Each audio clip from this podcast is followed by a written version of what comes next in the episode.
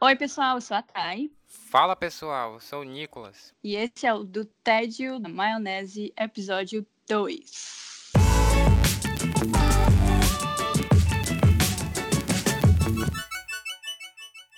E no episódio de hoje a gente vai falar sobre trabalho empresa versus trabalho freelancer. Hoje eu trabalho aqui em Nova York numa empresa de advertising, então existem muitos benefícios ao trabalhar numa empresa é, full time, como a gente chama aqui, que são oito horas por dia. E uma delas, obviamente, é ter a carteira assinada, né? Ter aquele, aquele dinheiro entrando na sua conta todo mês, você sabe que vai estar ali, do contrário de ser freelancer. Estou há dois anos já nesse ramo de freelancer e eu me considero um iniciante sempre. No dia que você acorda e, e diz assim, pronto, eu sei de tudo, sou freelancer bichão, acabou ali, porque é uma coisa que você sempre está aprendendo, você sempre está aprendendo coisas novas e, e se relacionar com gente nova. Eu acho que até trabalhando full time, eu vou dizer assim, para ficar mais fácil, é, oito horas por dia, vamos dizer, a gente aprende coisas todos os dias, né?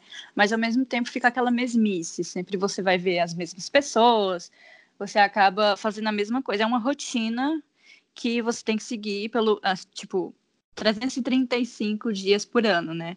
Nem 365, porque a gente tem 20 dias de férias nos Estados Unidos, na verdade. A gente aqui não tem 30, né? Ah. Não é como no Brasil. Mas, diferente do Brasil, a gente pode tirar um dia na sexta-feira, outro dia na segunda-feira. Não tem... A gente não precisa tirar cinco dias seguidos ou 15 dias seguidos. 30 dias seguidos aqui é considerado... É bem dramático para conseguir, e quando a gente consegue, as pessoas te olham torto. Então, é bem diferente do Brasil nesse quesito. Aí, como que você faz com as férias, Nicolas? Quando a gente trabalha, é, quando a gente é freelance, é bem desafiador também, né? Porque, assim, eu trabalho em casa, né? E eu posso simplesmente ir passar o dia dormindo, o dia no Facebook, o dia no Instagram. Aí é, é aquela coisa, né? Depende exclusivamente, número um, de mim, né? Se eu não tenho aquela, aquela disciplina e aquele, acho que comprometimento é uma palavra bem mais, mais forte. Sim, se você ser comprometido com o que você está fazendo, né, com o que você está prometendo para os clientes, né, e com o que você está vendendo também. Eu acho que isso é, é, essencial. E a questão das férias, eu estive recente agora no Rio e assim as pessoas veem assim fotos, veem vídeo, pensa que é só Eba, eba, mas assim, eu tava trabalhando lá também. E assim, mas eu não me incomodo com isso. Porque é um hábito que eu coloquei para mim e, e, assim, hábito é automático, né? Aqueles hábitos bons, né, que a gente impõe para nós mesmos pela manhã, que eu acordo bem cedo, abria e-mail, respondia, fazia, gravava alguma coisa e seguia, né? Porque se você for cair nessa, nessa de oba-oba, você tá perdido. É. É isso. Eu te entendo. Que... Eu acho que até para mim, eu, eu tinha um aplicativo do, do e-mail, né? O Outlook no meu celular. E nos finais de semana eu ficava checando meus e-mails, ou quando eu saía do trabalho mesmo, depois das seis, né? E isso é um, é um puta de um mau hábito, né? Porque, poxa, você já passa oito horas no seu trampo, e para ti, eu acho que você já passa. Você tem as suas horas de trabalho, né? E aí, uhum. se você não, ter, não tiver disciplina, você vai continuar vendo é, os teus e-mails, vai continuar pensando no teu trabalho, vai acabar não tendo, é, não vai focar na tua vida pessoal, né? O foco também, né? Porque enquanto você está trabalhando, né? O nosso trabalho, né? Que a gente é designer, a gente é, é um, é um trabalho de mente criativa, né? Uhum. Tem uma uhum. hora ali que não sai mais nada, assim. Exatamente. Uma coisa que eu estabeleci para mim, enquanto eu tô assim num projeto, eu não pego celular, não pego nada. Aí às vezes eu vou olhar o celular depois, depois de 5, 6 horas, aí tem ligação, um monte de coisa, né? Uhum. E é isso, a gente vai lidando. Sim, sim. É, né? A minha história de vida no mundo de design, até vir para Nova York, pode ser é, vai ser um futuro podcast, então não vou contar tantos detalhes aqui, mas eu comecei de baixo, eu era telemarketing na Contax de Fortaleza. Context tem no Brasil inteiro, né? Tem... Exatamente. Tem, Telemar, tem, é, era é, antiga Telemar Context hoje em dia, que acho que é Oi, que virou Oi, nem lembro, nem sei. É, é. Mas é, esse é o meu, esse é o meu passado, esse é o meu terrível segredo de passado. Então, eu comecei na Context e daí consegui um estágio numa empresa de apresentações de alto impacto. E aí fui subindo de carreira, no caso, né? Me mudei para São Paulo e me mudei para Nova York. Eu acho que a tua vida de freelancer é muito mais interessante, diria assim. Então, como que uhum. você começou na sua vida de freelancer, Nicolas? A vida de trabalho, né? Meu primeiro trabalho foi, eu acho que é só tu que sabe, assim, pouca gente sabe, que eu trabalhei no supermercado, né? Ali no. que tu morava até perto ali. Sim, sim. Tu lembra?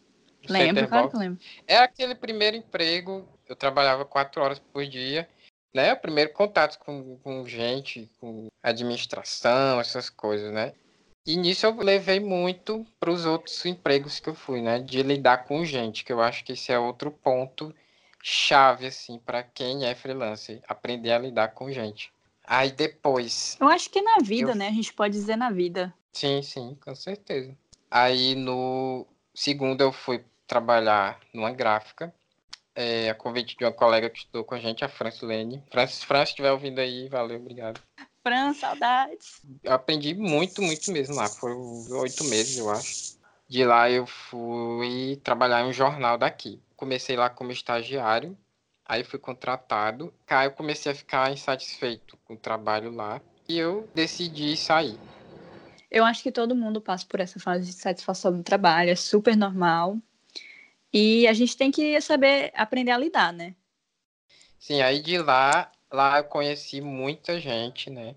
E inclusive uma pessoa que eu acho que eu queria até trazer ela aqui um dia, ela me mostrou assim o que é você ter um propósito, né? Eu acho que a gente pode fazer um episódio de propósito. Eu acho que ela ia adorar fazer.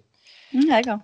Na época eu comecei fazendo só design, tipo peças de redes sociais. E hoje, assim, eu já vejo várias possibilidades, assim, para mim, inclusive, é, coisas novas que eu quero fazer.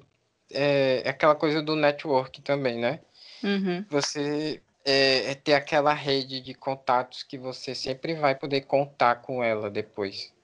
Sim, isso é importante. Hoje, dois anos depois, né? Estou aqui contando a história. Assim, não é fácil, né? É um, uma atividade que exige muito de você mesmo. Porque se não for eu, quem é que vai fazer? Tipo, eu Sim. sou. Eu sou administrativo, eu sou financeiro, sou marketing, sou publicitário, sou relacionamento. Lá no finalzinho, no última coisa que eu sou designer. Uhum. Né? é um pouco difícil mesmo no começo você entender. Eu tive essa dificuldade de entender que eu teria que fazer essas coisas todas. E hoje em dia eu até gosto de fazer algumas dessas coisas que eu não fazia antes. Lidar com gente, eu não. Quando eu trabalhava no jornal, eu odiava atender telefone. Eu ainda não gosto muito, mas é uma coisa que eu tô trabalhando, né? É. E... Olha, até hoje eu não gosto de atender telefone, mas necessidades, né, amigo? É, pois é. é tanto que a gente tá aqui falando, né, para Deus e o mundo. Exato. É aquela coisa também da zona de conforto, né? Você tem que se forçar de alguma maneira.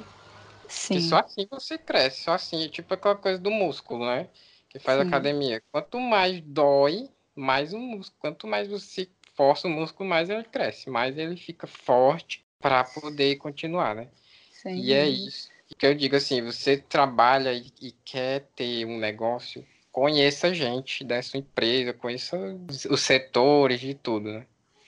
Sim, é, é muito importante. Essa é uma palavra-chave também, networking.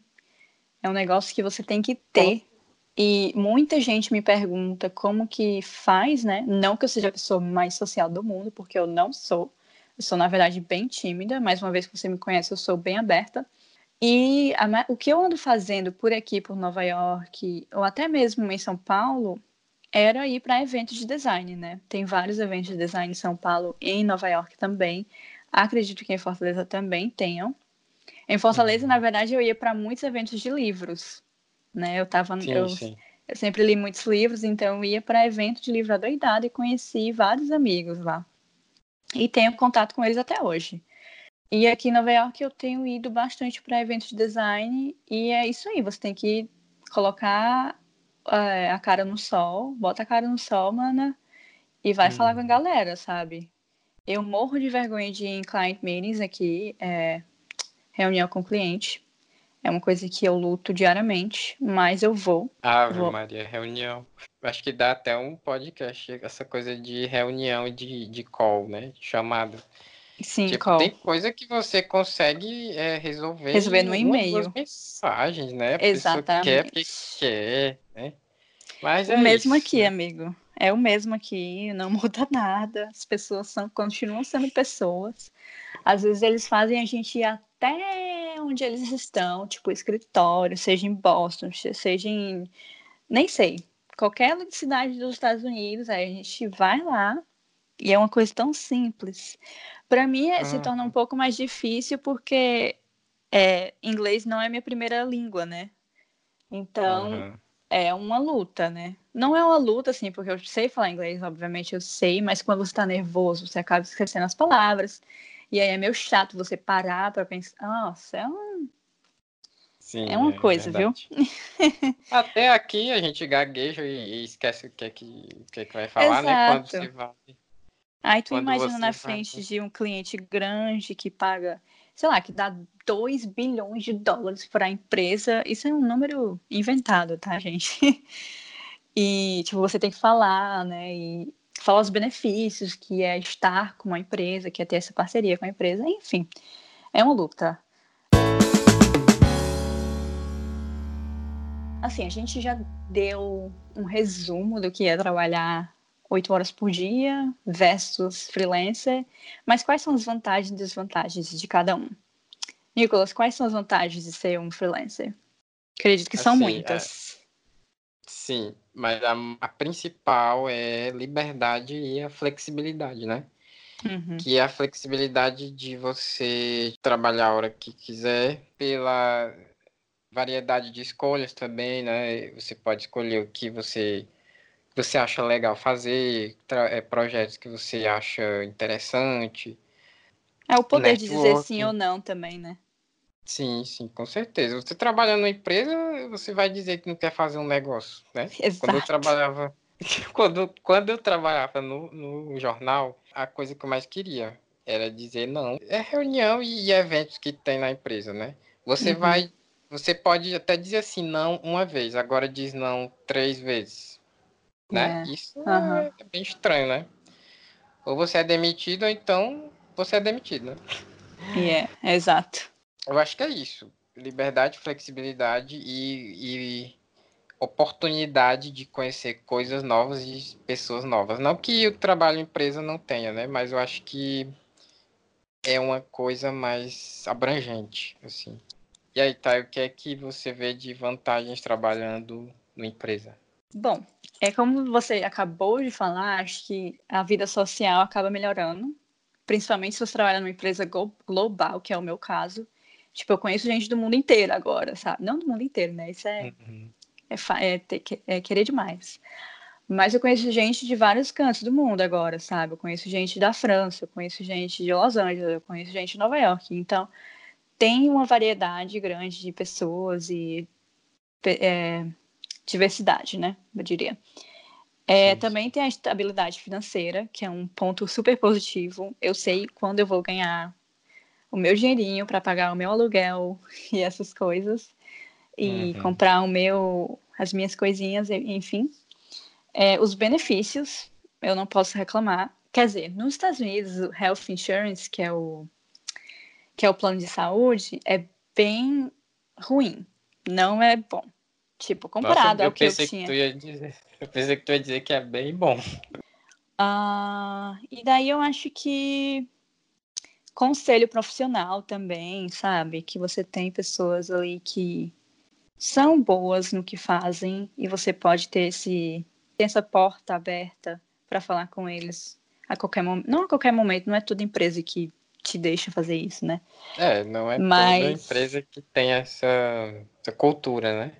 Exato. Mas é isso também. Na minha empresa, no caso, eu também tenho um, um certo quê de flexibilidade. Eu consigo trabalhar de casa quando eu preciso. Eu preci é, aqui também tem os dias sick days, que são dias de. Na tradução, literalmente, é dias de doente. Mas se você quiser tirar. Sério? Sim, é quando você está doente, aí você tira um sick day. Você não precisa apresentar atestado, como é no Brasil, né? Aqui você não precisa uhum. apresentar atestado, eles, eles acreditam na sua palavra. Se você está doente, você está doente. E esses dias você também consegue tirar para mental health, né, para sua saúde mental. Então, ah, se você tiver. Daí... Eu acho isso muito importante. Eu acho que o Brasil precisa dar um passo em direção a isso, porque isso é muito importante. E principalmente agora, com a nossa geração cheia de ansiosos, cheia de depressivos e, enfim. Eu acho que é um passo ideal. Tipo, tem empresas que já se, se preocupam com o humano, né? Porque tem um, algumas que ainda não acordaram para isso. Eu acho que eu também tenho vários outros benefícios, porque a minha empresa garante isso. Eu posso viajar a trabalho, eu posso trabalhar de qualquer outro escritório do mundo que eles tiverem. Eu posso, no, no meu escritório, tem patinete, tem comida o dia inteiro, tem coisas para beber o dia inteiro, tem doce, tem salgado, tem sabe? Tem tudo. Tem sinuca, tem tem várias coisinhas ali que eles colocam para o teu bem-estar, né? E tem, tem um time preparado para isso, para pensar no teu bem-estar. É o chamado é, engajamento, né? O profissional fica. O profissional gosta de estar tá ali, de, de dar o seu melhor pela empresa, né? Exatamente, se eles derem também o melhor deles pra, por nós. e como é que tu se. Como é que tu tu tem se dado aí com as pessoas do trabalho? Porque, assim, uma coisa que eu sempre levo são as pessoas, né? O trabalho pode ser, assim, o pior do mundo, mas as pessoas, pessoas, tipo, nos cantos que eu trabalhei, as pessoas foram as melhores possíveis. Eu tenho contato com vários ainda. E... Sim.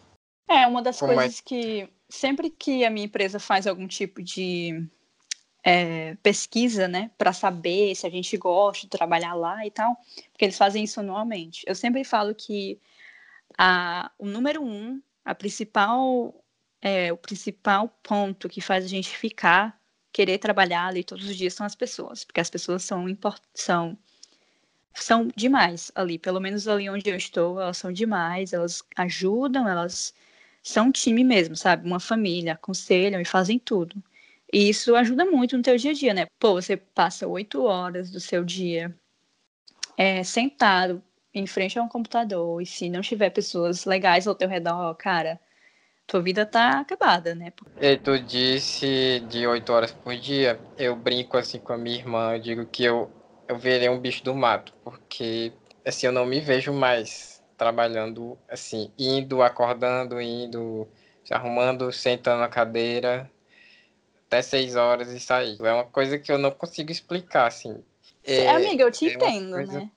Tá. Então, no momento, o que eu estou fazendo é, eu trabalho um emprego full time, oito horas por dia, para mim ter o meu dinheiro entrando na minha conta bancária e esse dinheiro eu estou, é, o que eu estou fazendo é juntando para que no futuro eu possa ter uma qualidade de vida melhor. Não que a minha qualidade de vida seja ruim agora, porque não é.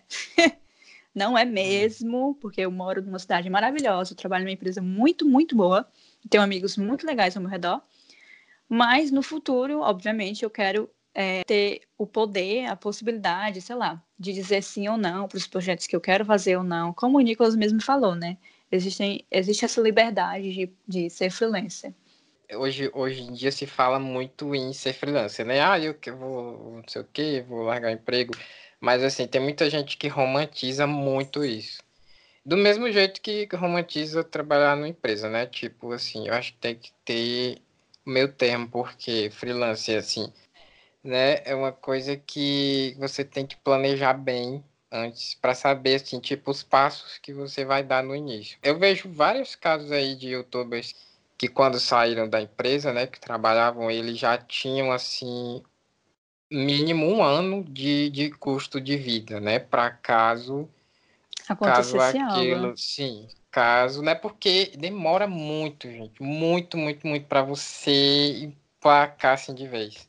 Se você quer se lançar nessa vida, porque é tão desafiadora e tão legal de você fazer. Você tem que plantar muito antes de você colher, né? Enfrentar os medos, né?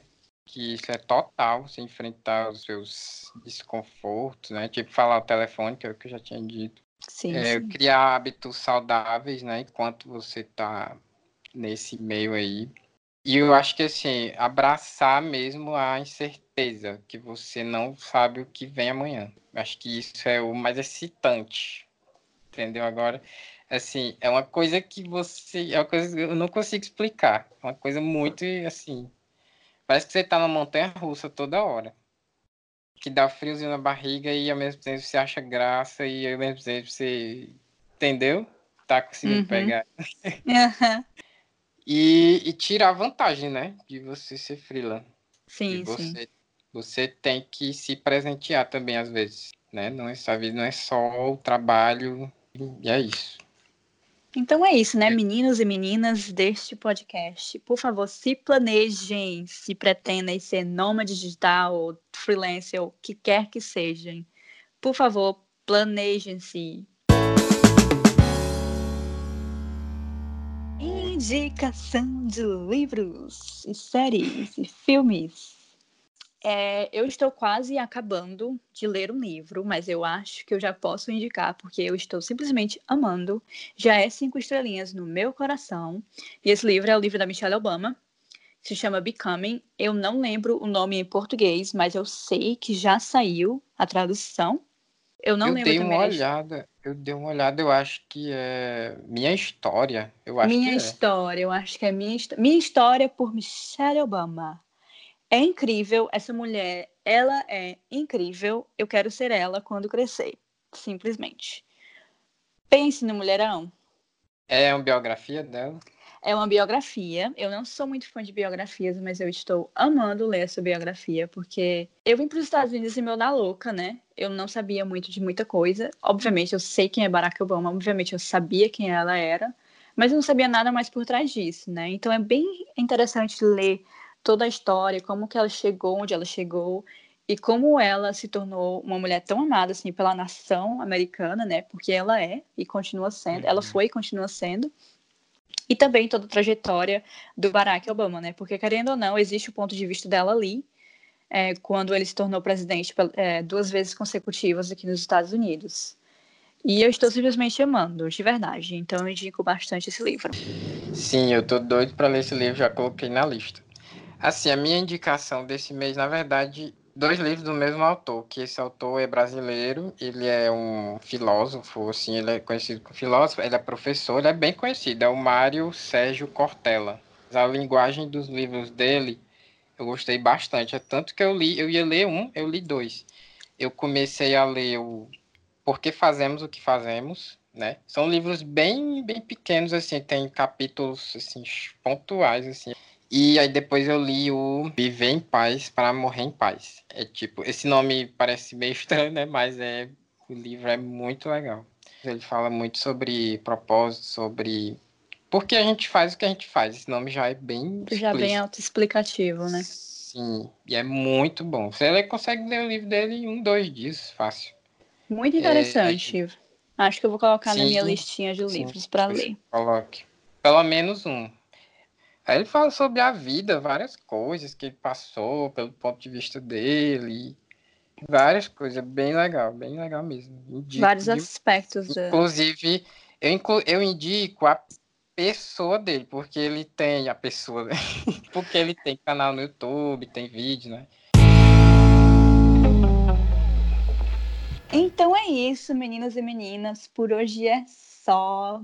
Agora são seis horas da noite em Nova York, oito horas da noite em Fortaleza. Estamos cansados, Mas porque foi com uma sono, semana oito horas. longa. Ai, amigo, Oito às horas oito eu eu também tô não- dormindo já. É isso, eu espero que tenham gostado e até a próxima. Valeu, pessoal. Tchau.